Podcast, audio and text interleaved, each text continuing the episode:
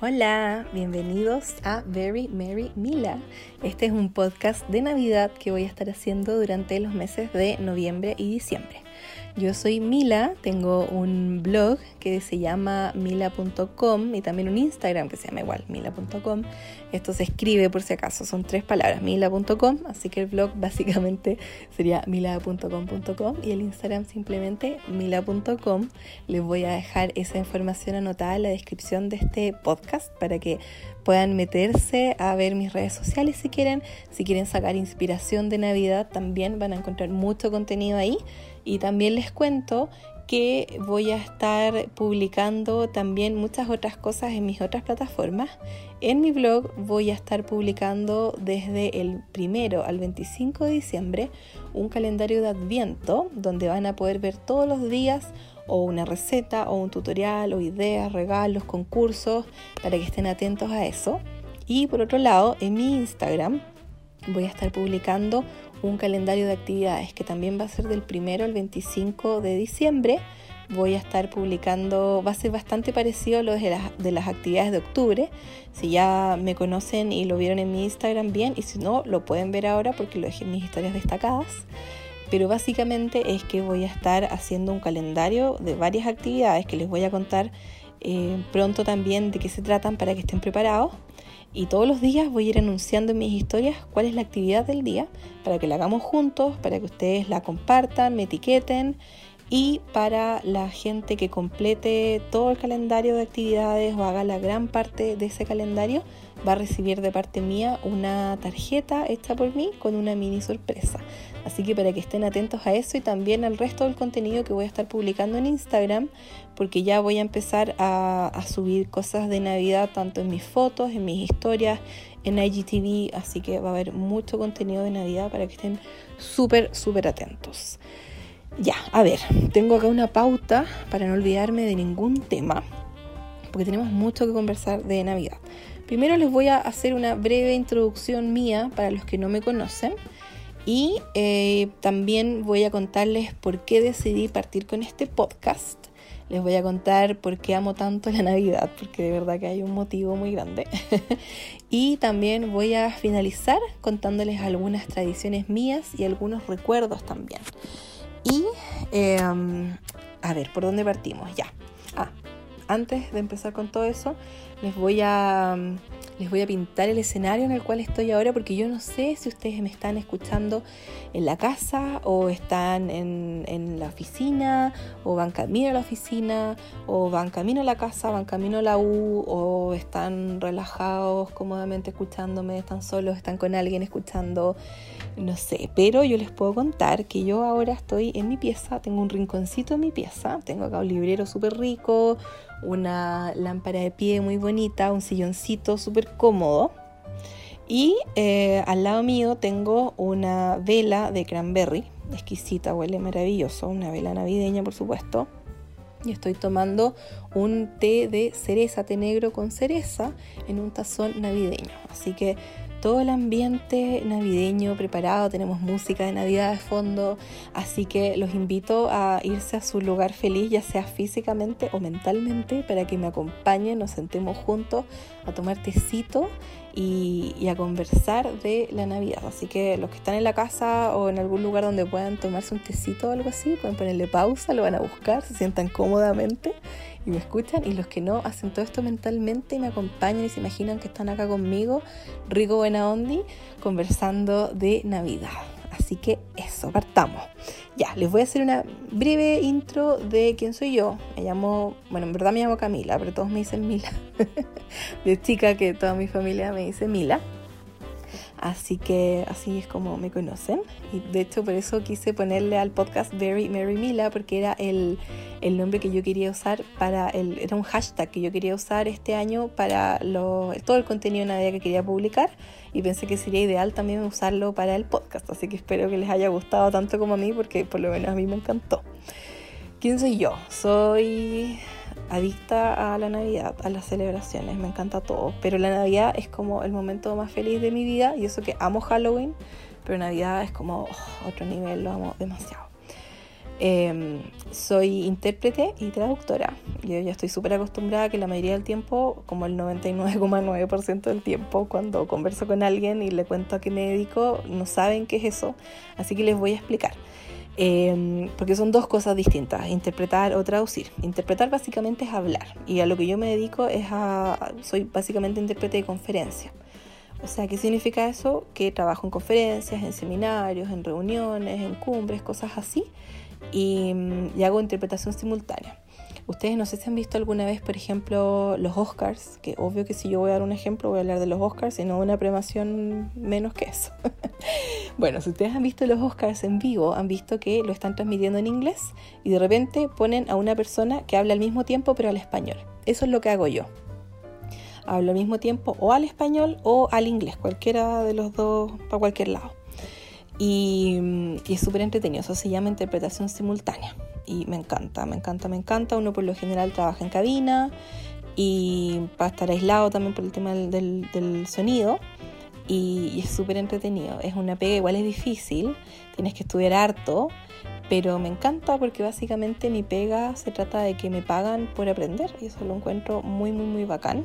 Así que por lo general me lo paso trabajando en hoteles y cosas así en, distintos tipos de eventos y por lo general los intérpretes trabajamos de a dos porque de acuerdo a los estatutos internacionales y todo no deberíamos trabajar solos más de una hora porque, porque igual es súper agotador y porque igual por cualquier cosa el evento no puede quedar tirado, así que si se atrasa uno, si te da un ataque de todo, si bueno, porque estás tomando harta agua tienes que ir al baño también, así que siempre trabajamos de a dos y es súper entretenida la pega, a mí me encanta.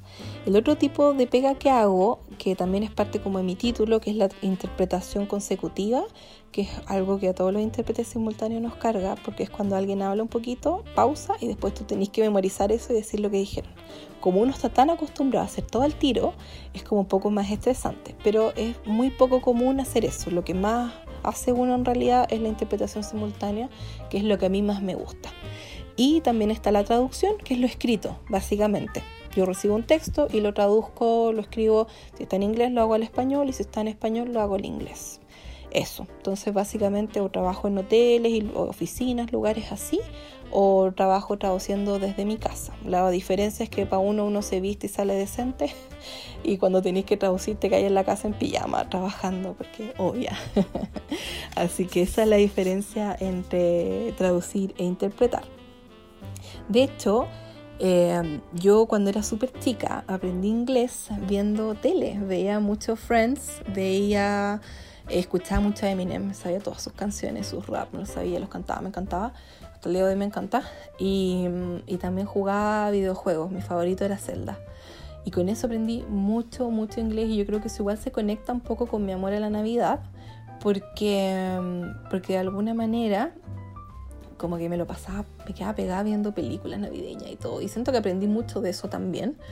Pero, pero también eso de alguna manera se conecta con, con todo mi amor a la, a la Navidad y también el, hablar inglés, porque igual está como más conectado con, con una cultura gringa o inglesa, que me encantan las dos. En términos de celebración y cosas así, me gustan mucho las dos. Bueno, ¿qué más les puedo contar? Que eh, tengo tres gatos. Está la Chofi, que es una gatita exquisita de tres colores. Se llama Calibi, pero no sé si sabe la diferencia entre cálico y calibi. Los cálicos son las gatas que eh, tienen tres colores. Y las Calibi también son las que tienen tres colores, pero el naranjo es Tabi. Entonces por eso es Calibi. Tabi son los gatos que son rayaditos naranjos, como el Garfield. Así que la Chofi es Calibi porque el naranjo que tiene es rayadito. Así que tengo una gatita Calibi, que no sé si también saben que siempre los gatos que son de tres colores son hembra. Y es muy raro que haya un hombre de tres colores, pero existen muy muy pocos y cuando existen son infértiles. Dato freak, por si no lo sabían. Eso lo aprendí yo haciendo voluntariado en, eh, hogares donde rescatan gatitos. Y lo encuentro súper interesante. Y tuve la oportunidad de conocer una vez un gatito macho que era eh, de tres colores. Así que fue muy, muy emocionante. y la Chofi, cuando la adoptamos, hace un poquito más de 8 años, estaba esperando gatitos y tuvo al Rucio y a la Negrini, que bueno, ya por la descripción del nombre saben qué color tiene cada gatito. Los pueden ver igual en mi Instagram si es que no los conocen, porque siempre estoy publicando fotos de ellos o aparecen en mis historias.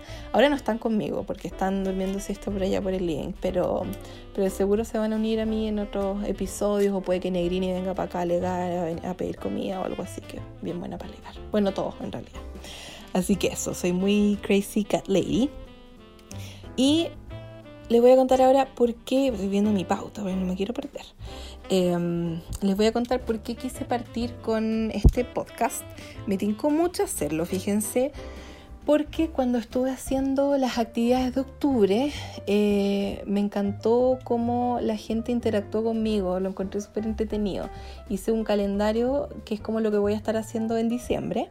Es un calendario donde les mostré que iba a hacer durante todo octubre una actividad por cada día. Y se me ocurrió el mismo día que lo estaba mostrando, el 1 de octubre, si es que acaso se querían unir a las actividades.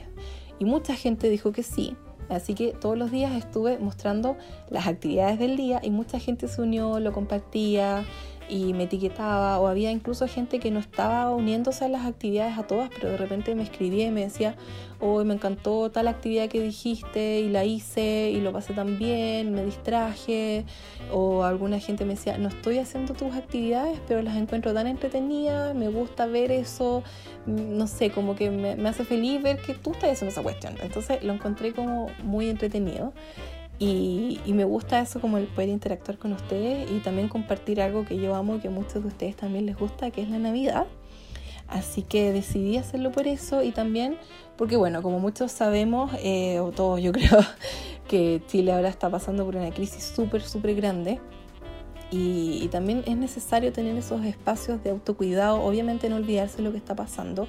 Y yo también quiero eh, como tratar de de enfocar todo este contenido navideño en algo positivo, en, que también se enfoque un poco en sustentabilidad, en emprendedores, en dar datos de ese tipo, porque siento que eso también hay que impulsarlo y siento que también tenemos que preocuparnos de nosotros y tener esos momentos de distraernos, de pasarlo bien, de, relajarnos. Entonces también quiero que esto sea un respiro para ustedes, para mí, y que nos relajemos y pensemos en cosas ricas, buena onda.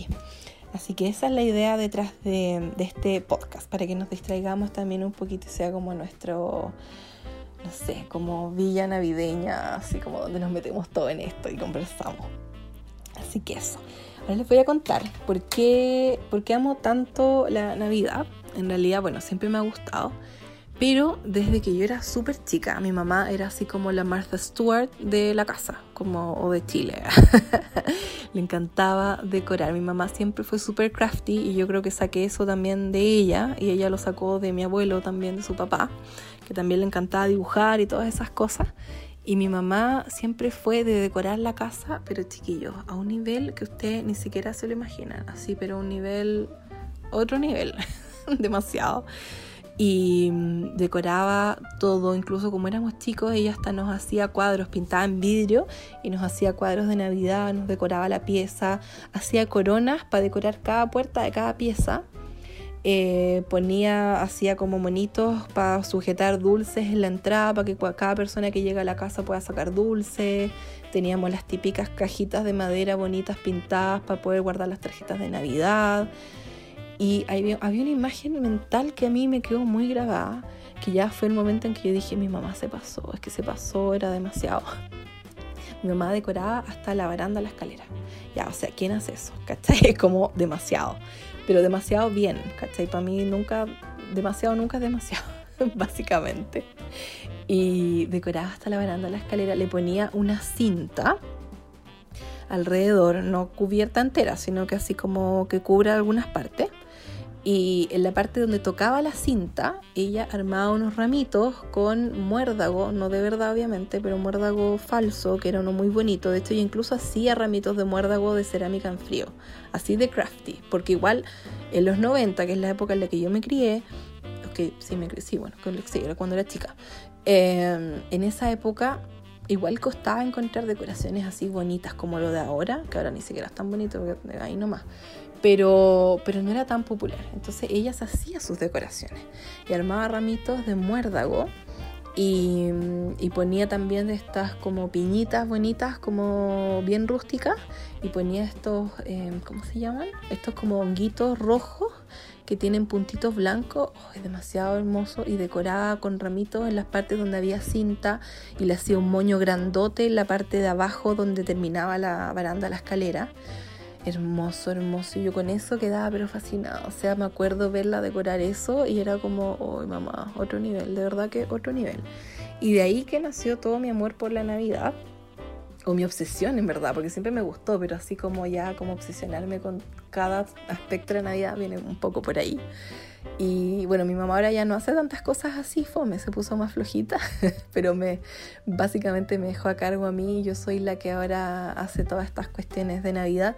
Pero lo bueno es que mi familia todos me apañan, todos están felices con, con todo el navideño, así que eso también es súper rico. Y eh, ahora les voy a contar sobre, viendo así todo el rato mi pauta, porque no me quiero desviar, chiquillos. No quiero tampoco irme al chante con el podcast, porque tengo mucho que contar y van a ser muchos episodios, así que vamos a ir regulándolo. Pero les voy a contar también eh, sobre los episodios que se vienen, de qué les quiero hablar. Quiero, por ejemplo, tocar algunos temas como cómo hacer una Navidad sustentable, que sea ojalá lo más buena con el con el planeta lo más posible. Eh, también eh, enfocarnos en regalos con sentido, en apoyar a los emprendedores, en apoyar a la gente que lo necesita. Entonces quiero dedicar un episodio entero a hablar de eso, de Navidad sustentable, Navidad con sentido. Quiero también eh, hacer una especie de guía de regalos, como contarles qué tipo de regalos son choros para regalar y obviamente eso con un enfoque eco-friendly, emprendedor, todo eso. Les quiero hablar de tradiciones, no solo las mías, sino que también quiero que me manden las de ustedes, sus tradiciones, sus recuerdos. Quiero que esto igual sea ojalá lo más interactivo posible y estar compartiendo lo que me llega aparte de ustedes también, porque sería súper rico. Em, también, ¿qué más quiero hacer? Ah, bueno, obviamente les tengo que hablar de películas y de libros y de música navideña. Creo que el siguiente episodio podría ser de eso también para poder cubrir eso de una y que ya todos tengamos tiempo de ver qué libros queremos leer o qué música queremos sacar, qué películas queremos agregar en la lista de cosas que queremos ver. Así que también les voy a hablar mucho de eso porque tengo muchísimo, muchísimo contenido al respecto. También puedo responder preguntas si ustedes quieren, si quieren que averigüe alguna cosa, yo feliz. Y bueno, también quiero hablarles de tradiciones del mundo, cómo se celebra la Navidad en otras partes, porque es algo que a mí me fascina, me fascina aprender. Todas esas curiosidades y datos freak y cosas así, a mí me encanta, así que espero que ustedes también y que lo disfruten. Y eh, voy a finalizar este podcast eh, hablándoles de tradiciones mías, de algunos recuerdos también, y voy a terminar también con algunos datos curiosos. Así que vamos a partir con esto. Les voy a hablar de tres tradiciones, tres recuerdos y tres datos curiosos. Voy a partir con las tradiciones. Una de las tradiciones que tenemos en mi casa, son varias en realidad, pero por ahora voy a compartir solamente tres y en los siguientes episodios voy a ir compartiendo algunas cosas más. Una de las tradiciones que tenemos acá, que partimos hace como unos cinco años quizás o más, no, yo creo unos cinco años, es lo del calendario de Adviento. Que a mí se me ocurrió hacer todo porque lo vi en Pinterest, obvia se me ocurrió hacer un calendario de Adviento con, eh, le pedí a mi padrino, que es el hermano de mi mamá, eh, le pedí que me haga una casita de Navidad de madera porque le seco para la carpintería. Y me dijo que no, que no tenía tiempo, pero que tiene un amigo que hace eso. Entonces yo le dije, ya, bacán. Así que eh, es en Rancagua, él vive en Rancagua, así que le pidió al amigo que me haga la casita, y le pagué obviamente por la casita y la pinté yo me la trajo para acá y, empecé a meterle cajitas de distintos tamaños. La caja más grande debe medir a lo más 10 por 10 centímetros, una cosa así. Igual pueden ver en, en mis fotos anteriores de otros años la casita como es. Y bueno, cada espacio de la casita, porque tiene muchas divisiones, a eso yo lo llené con distintas cajas que las forré, les puse números y adentro de esas cajas yo pongo, o cuando son muy chiquititas, pongo un papelito con una actividad y cuando no son tan chiquititas, pongo dulces. Igual siempre trato de buscar dulces chicos, porque en mi casa somos cinco. Estoy yo, mi mamá, mi papá, mi hermano, que se lo pasa igual viajando, pero igual está para Navidad, y, mi hermana. Así que me encargo de buscar dulces chiquititos y actividades y todos los días te toca un dulce o una actividad y la actividad tratamos de hacerla eh, el día que toca, pero si no la dejamos guardada aparte y queda pendiente para la semana para poder hacerlo cuando, cuando tengamos tiempo. Por ejemplo, algunas actividades que nos gusta hacer, que incluimos todos los años, ir a ver las luces de Navidad.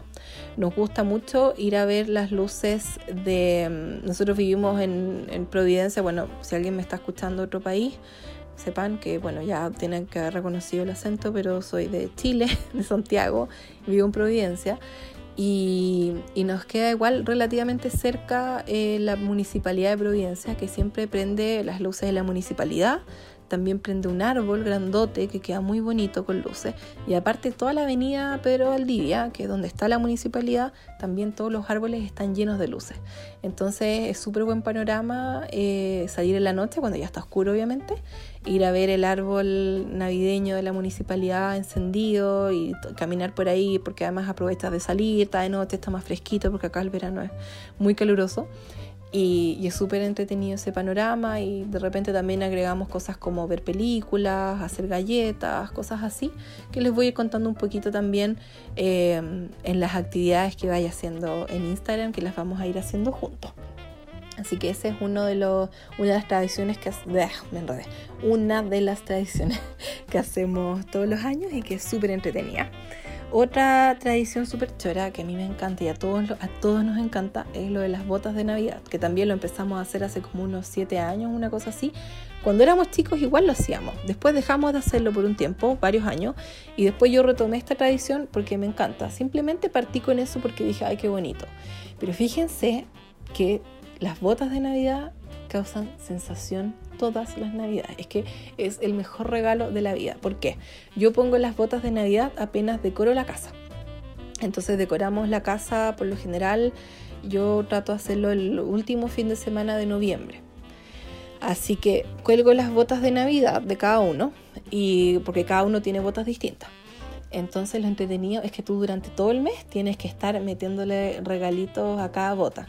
Entonces es mucho más entrete que los regalos que recibes. En realidad nosotros nunca hemos sido de hacernos miles de regalos o regalos súper caros, sino que es más como alguna cosa útil, como algo bonito, como que filo. Más que nada es eso, porque a nadie le hace falta nada en realidad.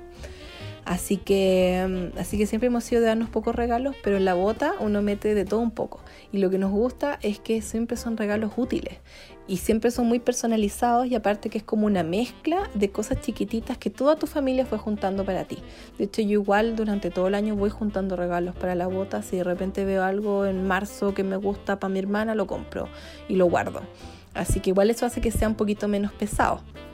Pero igual fíjense que no es tan terrible tener que hacerlo a última hora porque también lo he hecho un poco a última hora. Nunca tan última hora porque para mí última hora es un mes antes o tres semanas antes, pero, pero igual. Eh, y es súper entretenido y después tú abres la bota y te tocan un montón de cosas choras. Por ejemplo, a mi papá siempre trato de darle hartos lápices y post-its y cosas así porque él usa harto para sus cosas de su oficina.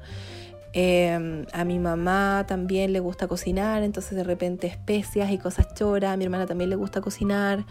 Eh, a mí me gustan, por ejemplo, los esmaltes de uña, las mascarillas faciales, siempre viene mucho de eso. Entonces como que te preocupas de como de de suplir a la gente de las cosas que va a usar el resto del año. A mi papá igual le doy pelotas de golf porque le gustaría jugar golf los fines de semana. Eh, a mí me llegan, no sé, tecitos, cosas así. Y son cosas chicas, son cosas súper chicas y súper útiles y vale mucho la pena. Así que de verdad que yo les recomiendo lo de las botitas de Navidad si pueden implementarlo porque es muy entretenido. Y lo otro que hacemos en mi casa, celebramos el Día de Reyes que es el 6 de enero, que es el día en que uno se supone que desarma el árbol y saca todas las cosas navideñas. Lo celebramos porque mis abuelos por parte de mamá son españoles, llegaron en los 50 acá a Chile y mm, así que más que nada lo hacemos por, por la tradición, la parte española, eh, por mi abuela que le gusta, mi tía abuela que está acá también que es española que va a cumplir 98 años a mitad de diciembre, imagínense, está como tuna así, pero está pero impecable. Mi abuela no tanto, pero, pero está bien igual, está súper bien, están súper bien las dos y le encanta celebrar Día de Reyes. Así que, así que lo celebramos y hacemos el roscón de Reyes, que es una corona, un pancito de corona, en verdad más que pan es como un queque, y tú por arriba lo decoras con almendras laminadas, con esas, estas cerezas marrasquino, lo puedes rellenar con crema. Yo les voy a mostrar una receta, la que hice en enero este año, guardé la foto y todo y la receta para poder publicarlo en el, en el blog, en el calendario de Adviento. Y en España, bueno, lo toman a veces con horchata o con chocolate caliente o sidra, no sé qué sidra caliente, pero eh, acá como es verano lo hacemos con sangría. Y también en el calendario de Adviento les voy a mostrar una receta de sangría em, navideña, que ya tengo lista ahí como más o menos la receta armada para que estén súper atentos. Así que esas son tres tradiciones que hacemos todos los años y que nos gustan mucho. Para la próxima les voy a seguir contando más tradiciones. Ahora voy a pasar a lo último para no extenderme demasiado. Les voy a contar sobre tres recuerdos míos. Uno de estos recuerdos es de, a ver, son tres y uno es muy freak, el otro es muy malo para mí cuando yo era chica porque es cuando dejé de creer en el viejo pascuero. Peor, no cuando dejé de creer, cuando me di cuenta que no existía, patrón. Y el último es un recuerdo súper bueno de cuando era chica, de una tradición que teníamos y que ya no la hacemos y les voy a contar por qué. Así que voy a partir con el recuerdo, va por orden cronológico, así que voy a partir con el recuerdo de cuando yo era más, más, más chica. Era muy chica, no sé cuántos años tendría, pero sé que era muy chica. Y siempre pasábamos la Navidad en la casa de mis abuelos, de mis abuelos los españoles, los de parte de mi mamá. Entonces, eh, a mí me encantaba la casa de mis abuelos cuando yo era chica porque era una casa muy freak. Como que tú llegabas y tenía una fachada y la casa entera estaba en el segundo piso, había una fachada y dos balcones. Entonces tú entrabas y pasabas un mini pasillo, llegabas a otra puerta y esa puerta te llevaba a una escalera y también al lado de la escalera había una puerta. Entonces tú, si subes la escalera, llegas al segundo piso, que es donde está toda la casa, y si vas al fondo de la casa, tienes otra escalera que te da hacia abajo, que es hacia donde está el patio, y ese patio tiene un pasillo que te conecta a una puerta y esa puerta te lleva hacia la calle. Entonces cuando tú entras a la casa, abres la puerta de la fachada, caminas al mini pasillo, abres la otra puerta y te encuentras a la izquierda con la escalera hacia, hacia el segundo piso o una puerta que te da hacia el patio. Entonces era una casa muy freak. Y de hecho tú llegabas arriba en la escalera y te encontrabas ahí con una puerta que te llevaba solo al living y comedor, que era como un living comedor formal que era parte de la casa casi, y si no tomaba yo otra puerta que te llevaba como un pasillo donde estaban las piezas o una puerta hacia donde está como el resto de la casa, el comedor, la cocina, y también la puerta hacia el patio. Así que era una casa muy freak. Y nosotros nunca íbamos al comedor, a este comedor formal, cuando éramos chicos, porque además había estas como alacenas, como estas vitrinas bonitas de, de madera con vidrio, Em, donde mi abuela tenía losa y cosas así muy muy fancy. Entonces como que era el lugar donde teníamos como prohibido ir, así que era muy entretenido poder pasar la Navidad en ese comedor, porque era como el lugar prohibido. Y el comedor tenía una puerta grande, puertas y ventanas que separaban el comedor del living, que eran de madera preciosas y tenían ventanas. Y esas ventanas eran biseladas, con unas rayitas biseladas. Entonces tú, si estabas en el comedor y mirabas al living, podías ver colores y formas, pero no veías exactamente todo. Entonces yo no sé por qué una noche de Navidad, bueno, de Nochebuena, el 24 de la noche, estábamos en la cena y todo, y yo estaba convencida que había visto al viejo Pascuero, pero convencida, porque vi los colores, vi a alguien que estaba sentado en el sillón del fondo, el sillón amarillo que tenía mi abuela, y había algo que unos colores rojo, blanco y abajo negro, por las botas del viejo Pascuero. Y yo convencía, convencía, convencía que era el viejo Pascuero. Y le dije a mi mamá, a mi mamá, dale con que no, que no, porque en realidad en mi casa nunca nadie tuvo la tradición, que lo encuentro último, que nadie haya tenido la decencia de disfrazarse de viejo Pascuero. Pero bueno, nunca nadie lo hizo. Y no sé para qué alego. Si tengo una foto del jardín cuando fue un viejo pascuero a darnos regalo y salgo con una cara así como de aterrorizada, terrible. Así que bueno, filo. Pero la cosa es que yo estaba, pero segura que había visto al viejo pascuero. Este es el tipo recuerdo que si mi hermana me escucha diciendo esto, me diría, por favor, no compartáis eso, así como que vergüenza. pero ya, filo. Yo creo que aluciné. O mi mamá, según ella, no, yo creo que viste algunos regalos que estaban ahí. Pero yo sabía si después entramos y, no estaban ahí los regalos. Como que desapareció el viejo pascuero. Era como una ilusión, no sé. yo creo que aluciné. O que quizás soñé eso y confundí el sueño con la realidad. Una cosa rara, porque cuando uno es tan chico como que a veces tiene recuerdos de recuerdos, no como un recuerdo vivo en tu memoria, una cosa muy rara.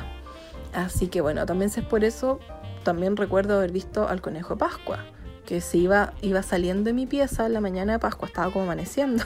Estoy demasiado loca. Iba saliendo de la pieza y lo vi así como de espaldas que iba brincando, saliendo de la pieza. Era un conejo gigante gris con el pompón ahí de la cola blanco. Y era más grande que mi papá, era gigante. Y, y no sé por qué también aluciné con eso. yo creo que yo soñaba tontera y porque me emocionaban tanto estos eventos. Imagínense yo de chica, así como más hiperventilada que ahora. Y yo creo que aluciné con eso o, o tuve un sueño y lo confundí con la realidad. Así que esa es mi historia de cuando yo estuve por años convencida que había visto el viejo Pascuero. Y después, unos años después, eh, no sé cuántos años tendría, pero yo sé que no tenía más de 10 años, porque esto era cuando estaba mi abuelo materno y él falleció cuando yo tenía 10 años a punto de cumplir 11. Estábamos de nuevo en la casa de mis abuelos, pasando Navidad, estábamos en el comedor, mi abuelo estaba enfermo, no sé de qué, pero no era nada grave, pero estaba enfermo, estaba en la cama. Así que me acuerdo que, no sé por qué, con mis hermanos fuimos a verlo, la pieza, creo que nos habían dicho de seguro, así como no vayan a molestarlo, no sé qué, pero obvio que igual fuimos, vamos a la pieza a ver al abuelo, a ver cómo está, y de repente me encuentro con una pila de regalos en su pieza, así pero lleno de regalos, porque éramos muchos. Y, y fue como, ¿what? ¿Qué hace esto acá? Y yo así como, ¿es broma? O sea, todo este tiempo el viejo pascuero era una mentira y me acuerdo perfecto dónde estaba sentada y todo. Y me, estaba sentada a los, pies de la cama de mi abuelo con mis hermanos. Y mi abuelo me mira. mi abuelo siempre fue muy tierno, yo era su favorita, así siempre fue muy amoroso conmigo, pero me acuerdo perfecto de su cara.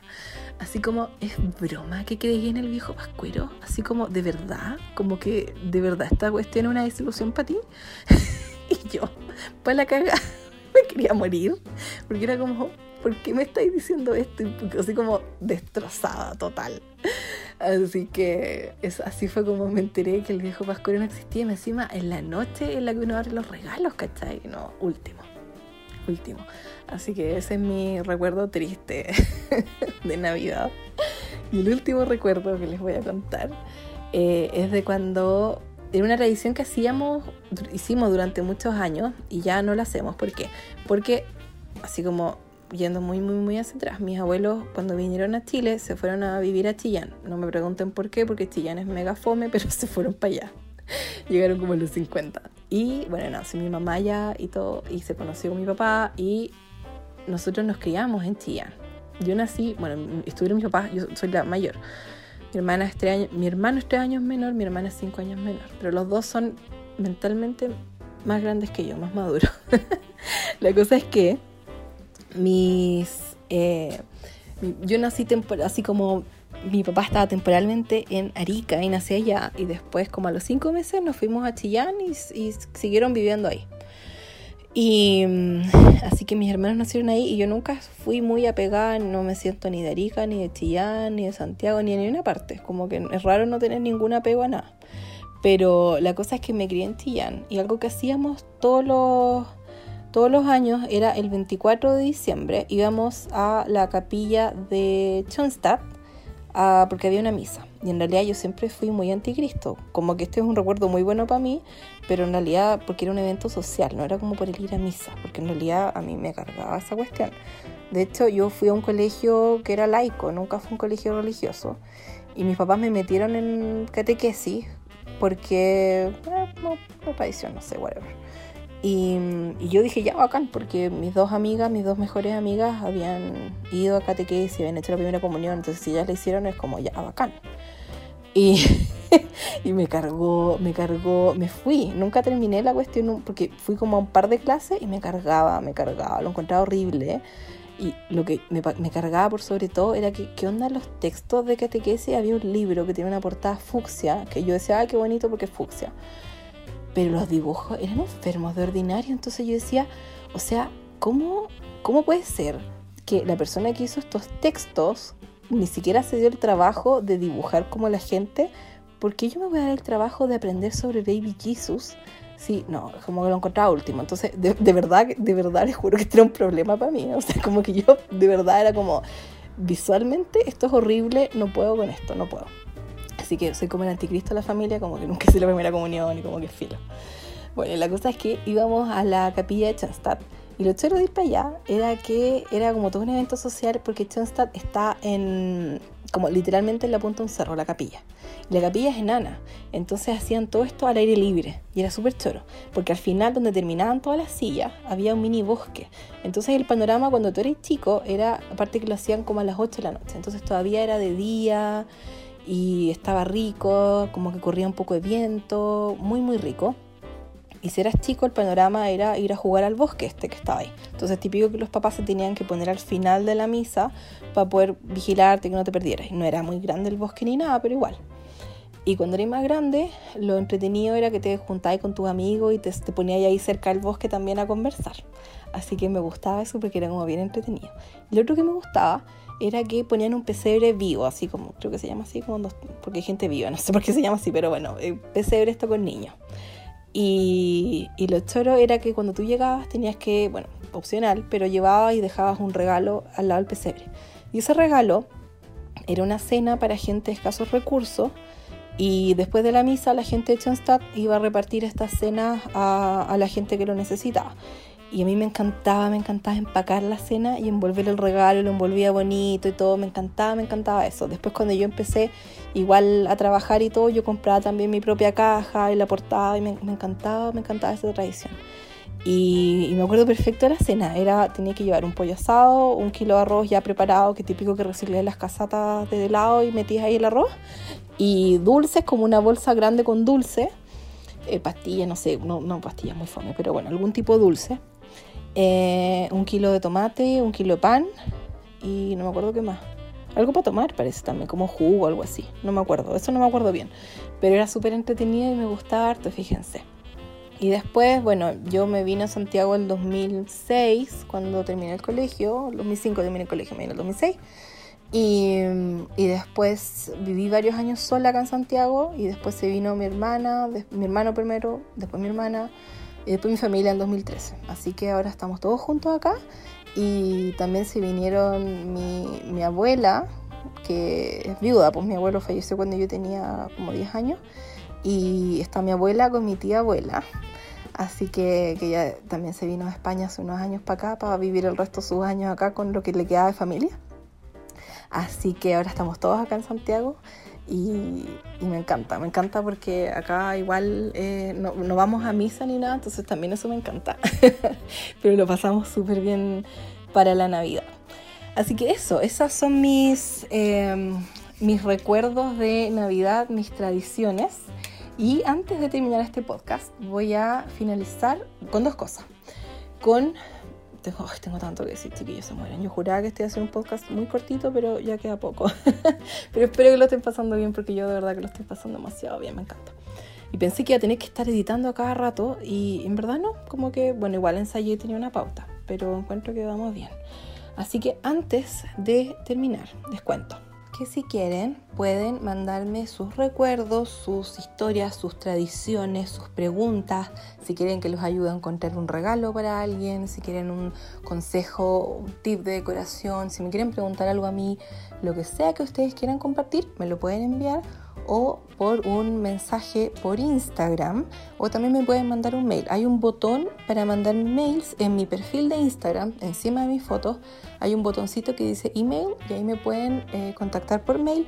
Si no, igual les voy a dejar eh, escrito mi mail en el en la descripción de este podcast o se los digo acá también, que es oli.mila.com.com.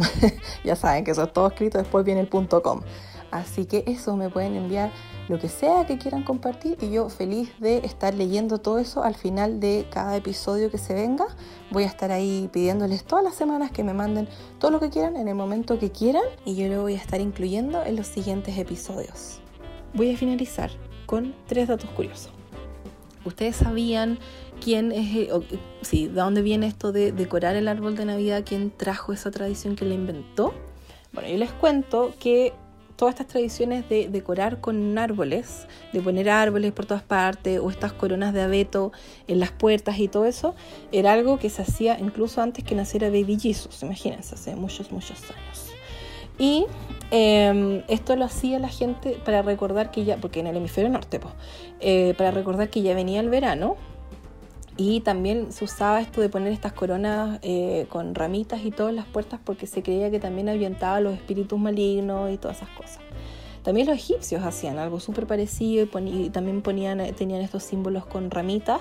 Los romanos también, porque ellos marcaron este solsticio de verano con una fiesta que se llamaba Saturnales o Saturnalia en latín, que también es una fiesta que está muy conectada a Navidad, que se los voy a explicar más adelante cuando hable en un episodio completamente de curiosidades navideñas.